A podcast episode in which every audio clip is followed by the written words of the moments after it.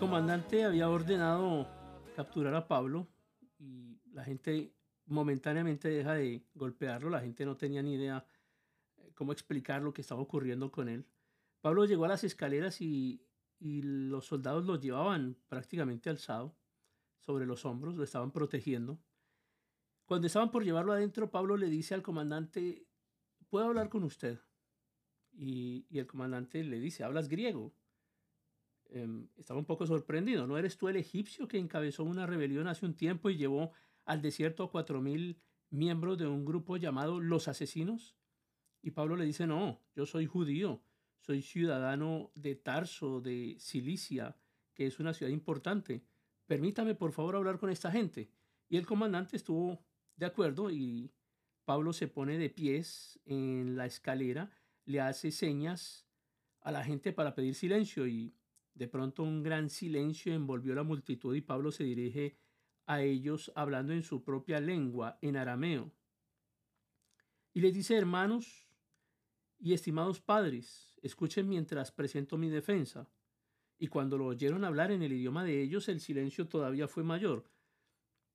Y Pablo les dice, soy judío, nacido en Tarso, una ciudad de Cilicia, y fui criado y educado aquí en Jerusalén bajo el maestro Gamaliel, como estudiante de él. Fui cuidadosamente entrenado en nuestras leyes y costumbres judías. Llegué a tener un gran celo por honrar a Dios en todo lo que hacía, tal como ustedes lo hacen hoy. Perseguía a los seguidores del camino, acosando a algunos hasta la muerte, y arresté tanto a hombres como a mujeres para arrojarlos en la cárcel. El sumo sacerdote y todo el consejo de ancianos pueden dar fe de que eso es cierto pues recibí cartas de ellos dirigidas a nuestros hermanos judíos en Damasco, las cuales me autorizaban a encadenar a los seguidores del camino de esa ciudad y traerlos a Jerusalén para que fueran castigados. Cuando iba de camino, ya cerca de Damasco, como al mediodía, de repente una intensa luz del cielo brilló alrededor de mí. Caí al suelo y una voz me dijo, Saulo, ¿por qué me persigues? ¿Quién eres, Señor? pregunté. Y la voz contestó, yo soy Jesús de Nazaret, a quien tú persigues.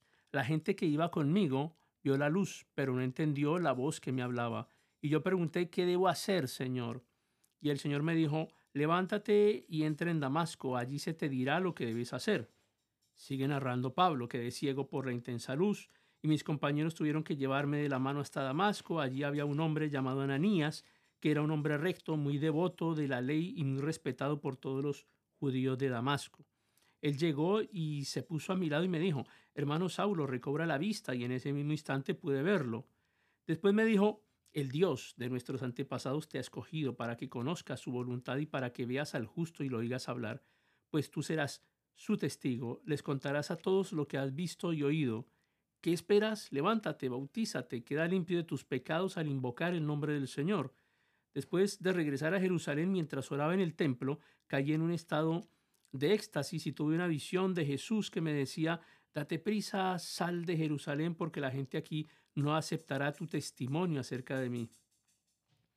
Pero Señor, argumenté, seguramente ellos saben que en cada sinagoga yo encarcelé y golpeé a los que creían en ti, y estuve totalmente de acuerdo cuando mataron a tu testigo Esteban, estuve allí cuidando los abrigos que se quitaron cuando lo apedrearon. Pero el Señor me dijo, ve porque yo te voy a a enviar lejos a los gentiles. Y la multitud escuchó hasta que Pablo dijo esta palabra, entonces todos comenzaron a gritar, llévense a este tipo, no es digno de vivir, y gritaron y arrojaron sus abrigos y lanzaron, y lanzaron puñados de polvo al aire.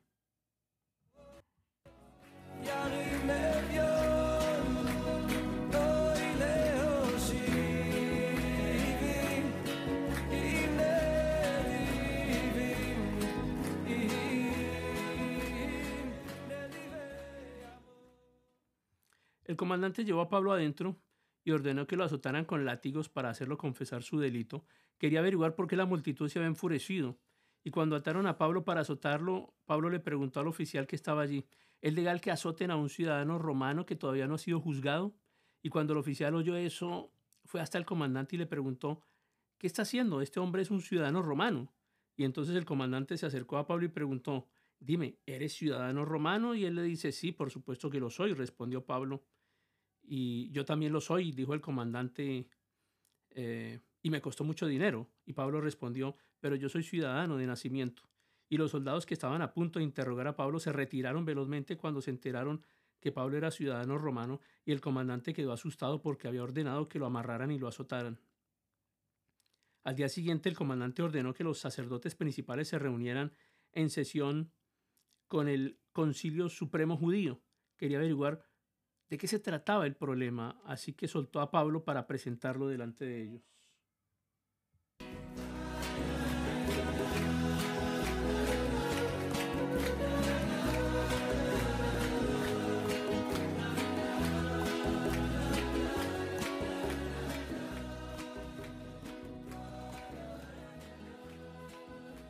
Mañana hablaremos acerca de Pablo ante el Concilio Supremo.